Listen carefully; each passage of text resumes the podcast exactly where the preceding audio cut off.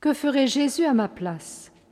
Mettons-nous à l'école, pour la deuxième fois, de Saint Jean-Gabriel Perboire, lazariste français, missionnaire, martyr en Chine. Il est né en 1802 et mort en 1840. Beaucoup de personnes sont embarrassées pour trouver des livres de méditation qui leur conviennent. Pour moi, je n'en connais pas de plus excellent et qui coûte moins cher que notre propre cœur et le cœur de Jésus. On peut appeler celui-là le livre des livres, et je vous conseille de vous en servir souvent.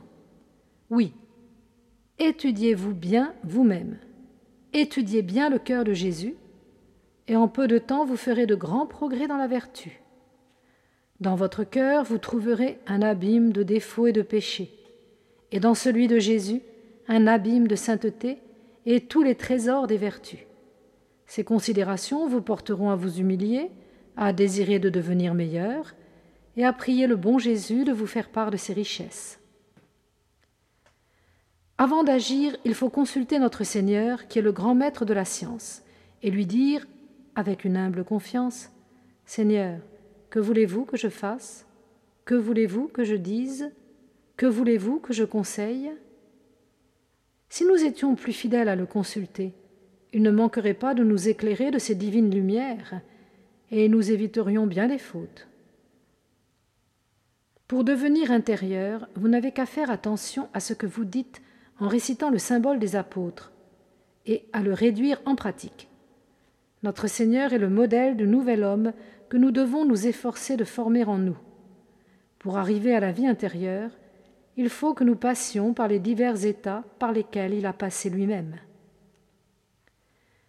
Ô mon divin Sauveur, par votre toute-puissance et votre infinie miséricorde, que je sois changé et tout transformé en vous.